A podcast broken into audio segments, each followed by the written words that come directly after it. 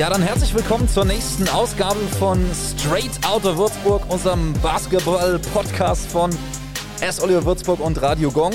Und äh, nochmal quasi frohe Ostern nachträglich, könnte man sagen. Ostern ist rum. Ich hoffe, ihr konntet es ein bisschen feiern, zumindest mit euren Liebsten. Ja, basketballtechnisch glaube ich, gab es eher wenig zu feiern. Äh, das war eher Kreuzigung als Auferstehung, um es mal so in Osterbildern auszudrücken. Die beiden höchsten Niederlagen unserer Clubgeschichte haben wir jetzt auch in dieser Saison uns einfangen müssen mit den ganzen Verletzten und so kam das noch als bitteres Pflaster obendrauf. Und äh, beide übrigens gegen Oldenburg, ne? Also das Hinspiel war ja auch minus 40, jetzt nochmal das Rückspiel mit minus 50 Punkten. Ja, gab sogar welche, die das zusammengerechnet haben auf Social Media, um es nochmal zu posten. Wer das sowas machen muss, der ist, glaube ich, auch ein bisschen Basketball-Fetischist. Aber lassen wir diese Leute einfach in den Social Media-Sparten sich austoben und wir sagen jetzt einfach, Hände abputzen, Mund abputzen, belassen wir es dabei. Das Ding ist durch und wir blicken nach vorn, weil was anderes bringt es auch nichts und was anderes bringt uns auch nichts und wir wollen eben auch nach vorne gucken und da geht der, Blick, äh, da geht der Blick natürlich auch Richtung Abstiegskampf, was sich bei den anderen tut. Und da muss man schon sagen, dass äh, Gießen natürlich jetzt auch die Woche gegen Göttingen nochmal nachgelegt hat. Das macht es jetzt nochmal deutlicher. Der Abstiegskampf ist wirklich nochmal richtig heiß geworden. Aber äh, für uns natürlich die nächste Chance, da was entgegenzusetzen und dann eben auch gegen Göttingen, die jetzt auch schon gegen Gießen verloren haben. Ähm, am Mittwoch kommt dann Frankfurt äh, und die kommen dann natürlich zu uns nach Würzburg. Auch da wieder quasi das Main-Derby zu Hause könnte auch ein ein großer Pluspunkt für uns sein, auch wenn die beiden Teams, muss man natürlich ehrlich sein, momentan noch ein bisschen besser platziert sind in der Tabelle, aber die sind auf jeden Fall definitiv mehr unsere Kragenweite als, äh, als Ulm oder auch Oldenburg jetzt in dieser Saison. Ja, und noch dazu kam jetzt ein was raus, was wir vielleicht auch in dem Podcast nochmal äh, euch mit auf den Weg auch geben wollen, nämlich äh, Frankfurts Coach Gleim angeblich wohl nach der Saison nach Kreilsheim. Das ist die Schlagzeile und da wird natürlich einerseits ein Posten dann frei bei Frankfurt. vielleicht hofft der eine oder andere da vielleicht auch wieder auf die Rückkehr von Gordy Herbert. Wir wissen es nicht, aber wer weiß, was das mit so einem Team macht, wenn dann tatsächlich der Coach äh, nicht mehr so vielleicht auch die hundertprozentige Durchschlagskraft hat. Wir spekulieren mal so ein bisschen, aber ähm, ja, wir nehmen natürlich alles mit, was uns positiv äh, beeinflusst und was uns hilft in dieser aktuellen Situation. Einer, der uns auf jeden Fall helfen würde, wenn er zurückkehrt, da müssen wir nicht spekulieren, das ist Rob Lowry. Wir wissen es noch nicht ganz und es steht noch so ein bisschen in den Sternen, wann der Spieltag ist, wann er wieder auflaufen darf, aber Dennis Wucher hat schon gemeint, er wird auf jeden Fall diese Saison nochmal aufrufen, äh, auflaufen und wir werden ja auf jeden Fall nochmal ähm, dann relativ schnell auch in unser Team reinrufen und weil er jetzt im momentan auch eben ein bisschen Zeit hat, werden wir ihn heute dann auch immer ganz in Ruhe nochmal mal interviewen können, bevor er dann vielleicht wieder voll im Spielmodus auch ist. Und deswegen freuen wir uns sehr, dass wir heute als Gast haben offiziell Robert Lowry.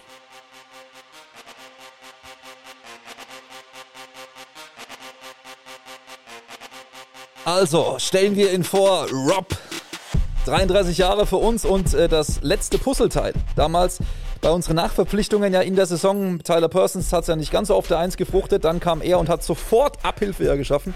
Drei Spiele lang, zwei davon haben wir gleich mal gewonnen. Highlights definitiv der Sieg natürlich in Kreilsheim. Danach aber leider diese unglückliche Verletzung im Training am Ellenbogen. Und ähm, aber die Geschichte von ihm ist ähnlich wie Murph Holloway, den wir auch schon hier hatten, eine bewegte Karriere. Und was interessant ist, er begann tatsächlich seine Profizeit bei den Saarpfalz Braves 2011 Damals war er 22 Jahre alt und tatsächlich war sein allererstes Spiel als Profi gegen uns. Für uns war es die Premiere damals in der Pro A und wir haben auch gewonnen und Rob kam, kam damals auf 13 Punkte im Dress eben der Gegner.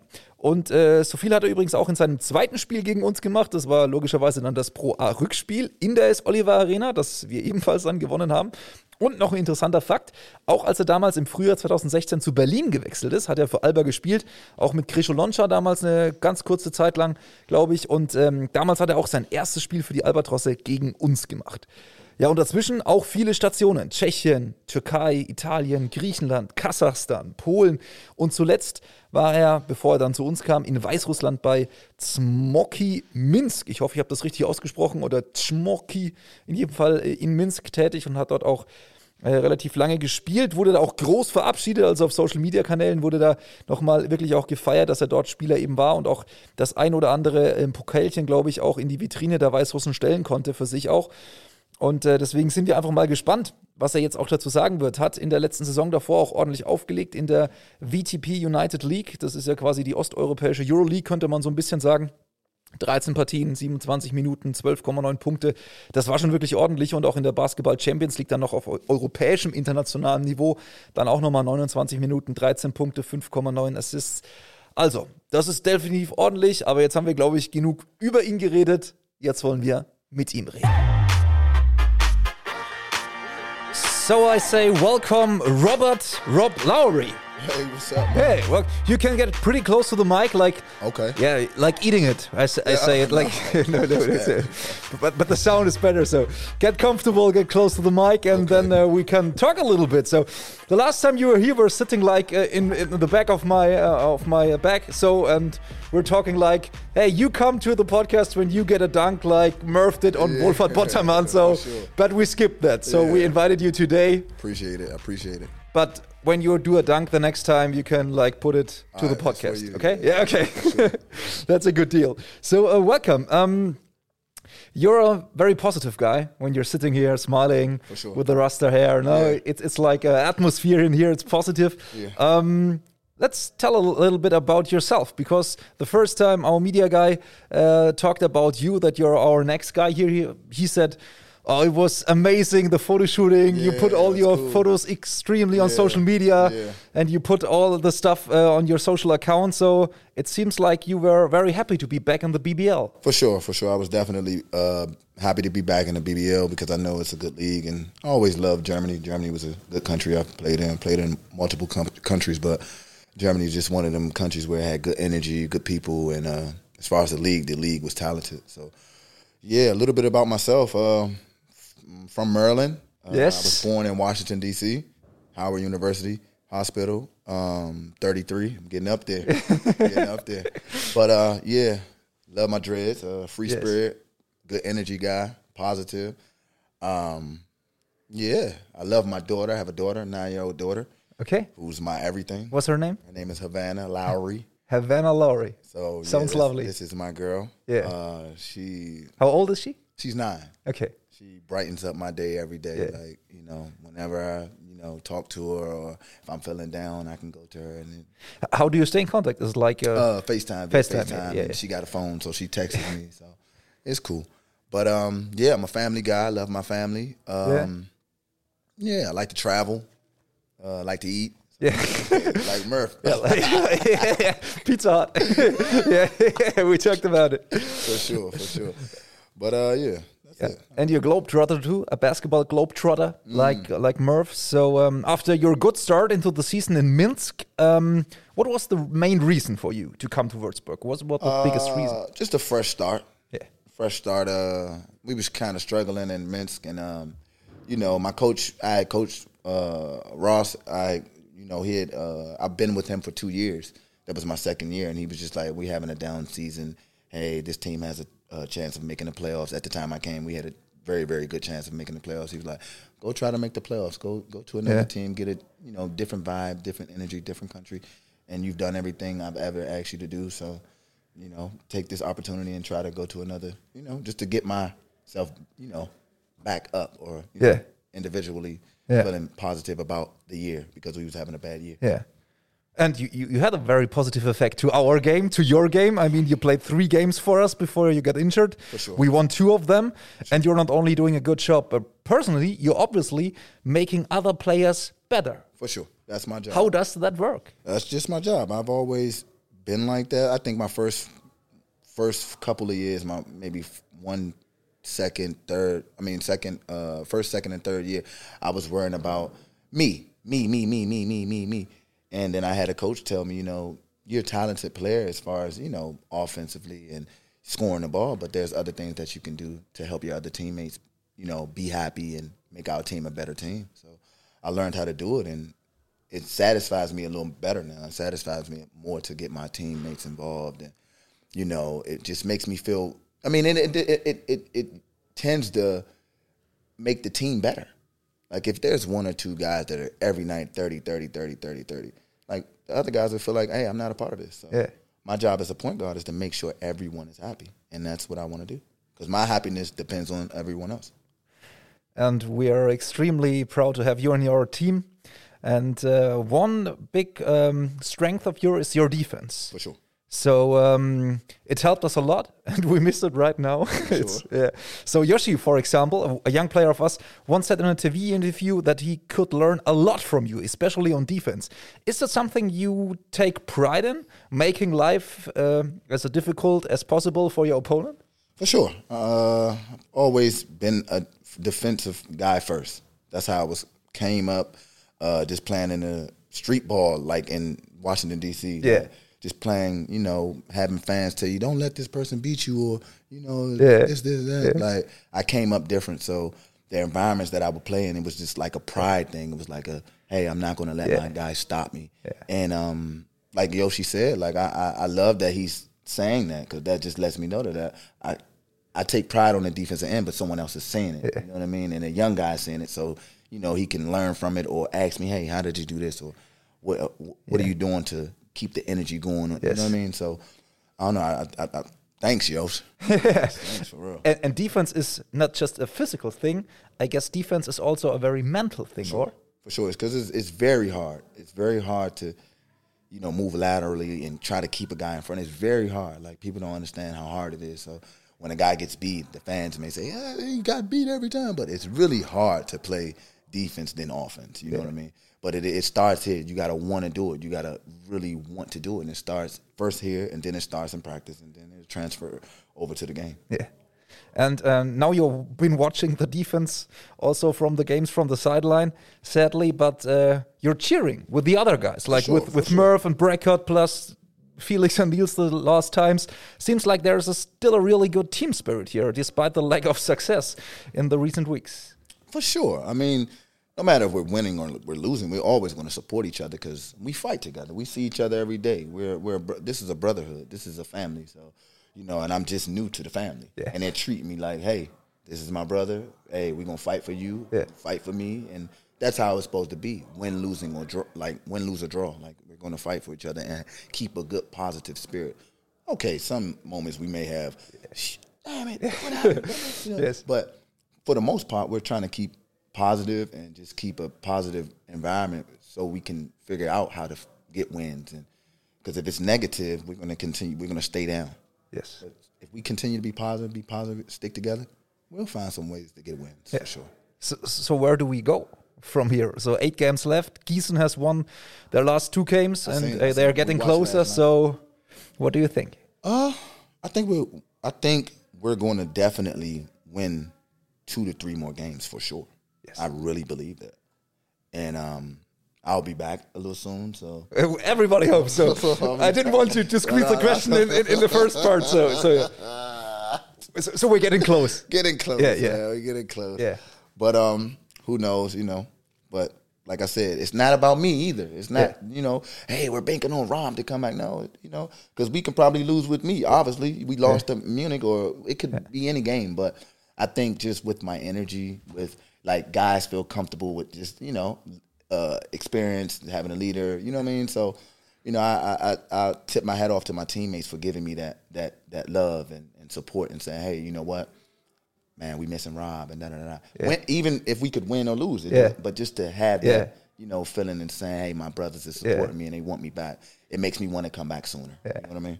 And every fan has the same thought, I guess. I, so, yeah. I, I appreciate the fans too, because the fans hit me up on Instagram. Yeah. uh, they show so much love. Like I can only imagine if the fans was, you know, in the stands. Like I know for sure that some some games that we've lost, we would have won for Yeah. sure with the fans. Of course, sure. definitely, sure. yeah, definitely. So um, we did a, a little funny thing with with Murphy the last time because you both were uh, like basketball globetrotters, Right. And I will I will tell you a country uh, where you've played, Okay. in, and you can tell me a, a personal highlight there, or a, a win, a good meal, a situation, whatever comes to your mind. okay. Okay. So I start with the Czech Republic. Uh, What is Beer. it? Beer. Okay. The Pilsner. Yes. okay. Turkey. um, Antalya uh, Beach, beautiful city, um, good people, good people, great people. Italy. Uh, food, Same with Murph. food is so unreal. yeah, yeah. Food is unreal. yeah. It's original Italian pastas, Pizza, pizzas, yeah. uh, yeah, lasagnas, all of it. it's unbelievable. yeah. Greece. Um, You played for three teams there, right? Greece, I would say weather. Okay. Weather's pretty good. Latvia. Latvia championship. I won a championship. Okay. Kazakhstan. Kazakhstan, cold, freezing cold. I mean, extremely like really like Yeah, okay. the coldest place I've ever been. Okay. Poland. Poland. Um, one of the best teams I've ever played with. Like, I mean, just the group of guys. Like, it was it was one of the best teams I've ever played. Okay. Belarus. Um, underrated city, Un- very underrated. Minsk. It's, it's un- Minsk is un- underrated. Like, it's a beautiful city. Um, yeah, I I enjoyed myself there. I don't. I I, can't pick one thing with Minsk. Yeah. because I was there for two years. Like, Okay. Yeah. it's a lot of things that Okay. I'm great about. And the last uh, country, of course, is Germany. Germany. Um, Your start in Kaiserslautern. I would say the the yeah the the it's the start of my career. Uh, people, people, uh, mentality, like people in their mentality here is it's it's kind of Americanized for me. Yeah. Germ- like when I come back to Germany, I kind of feel like I'm not home per se, but it's just like even like when I go shopping, I see certain things that is in a American grocery store that I go to Greece, it's not there, or Yeah. I, I go to Latvia, it's not there. Like just certain things. Like I don't know, I can't explain it. But Okay. super Americanized. Thank you very much. So the last question I have uh, is: uh, Do you have a favorite song? Because uh, we have a, a, a playlist on our um, Spotify account, and we play favorite songs from our players. Okay. And I guess maybe it's a reggae song, or is it? No, I love I, I like reggae, but Okay. my favorite song Yeah? right now, I have a few, but uh, Or is there something a basketball song for you? An it's a, anthem? it's a, it's a uh, yeah, it's uh, future, future, never stop. That's one of my favorite songs. Okay. And Kodak Black, uh, about about you without you, or something about you without you, or Yeah. something like that. Something like that. It's Kodak and Future is my Y- favorite. Do you have the song? Future, never. Yeah, that's my song. Yeah. That's my song. So we put it I'll on the list. stop. Yeah. Yeah, that's my song. Yeah. Wait till the beat drop. The beat drop. It's on. It's on. Keep going.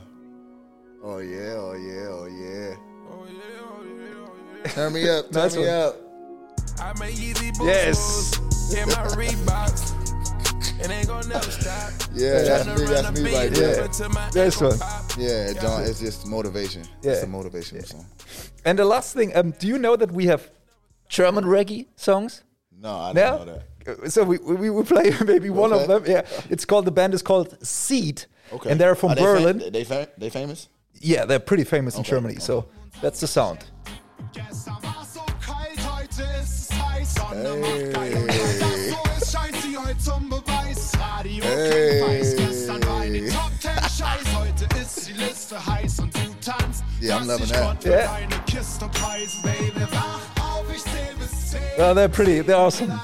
If they're doing a live concert, it's unbelievable. They have drummers. They have like trumpet guys and stuff like that. So it's like it's like Seeed. So our, our like music tip for you. Yeah. So Rob, thank you very much for your time. Ah, All the best, it. And hope to see you soon back on the pitch. Thank you so much, man. I appreciate it, man. Thank y'all for having me. This was an honor. I really appreciate it, man. Also, ich habe schon mich wirklich drauf gefreut, mit ihm zu quatschen, aber ich muss definitiv nochmal sagen, was ein sympathischer Typ. Und wir hoffen natürlich, wie gesagt, Daumen sind gedrückt, dass er schnell seine positive Energie und pure Emotion auch wieder auf dem Feld da dann aufbringt. Rob Lowry, interessanter Podcast, definitiv. Ja, und das war's auch schon für diese Woche jetzt mal. Ähm, Sonntag, ist quasi noch zu dieser Woche gehörig, muss man ehrlicherweise sagen. Äh, dann geht es nochmal nach Göttingen, wichtiges Spiel und dann Mittwoch kommen dann die Frankfurter zum Main Derby zu uns. Und übrigens neu, wenn wir gerade quasi schon über die nächsten Termine sprechen, das Nachholspiel gegen Bamberg, das ist jetzt offiziell fix und der 21.04. um 19 Uhr wird dann quasi der knackige Saison-Endspurt sein und der Start quasi in die letzten Spiele tatsächlich dann auch das Duell gegen die Bamberger. Und da haben wir uns gedacht, Mensch, wenn die schon mal kommen, das letzte Spieljahr mit Zuschauern in der Turnhölle damals war ja auch das Spiel gegen Bamberg. Dennis verlängert seinen Vertrag, viel Emotionen drin. Und äh, auch wenn wir das nicht wieder quasi wiederholen können, wollen wir aber trotzdem quasi das, was wir schon mal mit euch gemacht haben, genau zu diesem Spiel wiederholen. Nämlich unseren Pre-Game Talk mit externen Gästen. Das heißt, ihr könnt euch digital wieder zuschalten in die S. Oliver Arena als Fans. Wir quatschen nicht nur ein bisschen, sondern wir reden wirklich über Basketball. Und ich habe so ein bisschen auch Leuten hören, dass diesmal vielleicht auch Grisho Loncha mal fällig ist als Interviewgast und so ein bisschen uns auch nochmal ähm, ja, Rede und Antwort stehen wird und auch will. Und auch neben natürlich dann aller Beteiligung von euch, auf die wir uns auch wieder freuen, wird es zum allerersten Mal ein Live-Radio geben. Also das heißt quasi Berichterstattung, das komplette Franken-Derby als Live-Radio. Das Ganze ist eigentlich speziell für sehbehinderte Menschen, aber eben nicht nur ausschließlich für Blinde interessant. Äh, das hat was zuletzt beim DBB-Länderspiel, war das auch schon und wurde für uns gemacht. Und dieses Mal wird äh, Silke Meyer, aka besser bekannt als Silke Nowitzki, äh, bei der ersten Runde als Co-Kommentatorin dabei sein. Also da könnt ihr gerne mal reinhören. Das lohnt sich auf jeden Fall. Ja, und dann geht's schon Richtung Ende.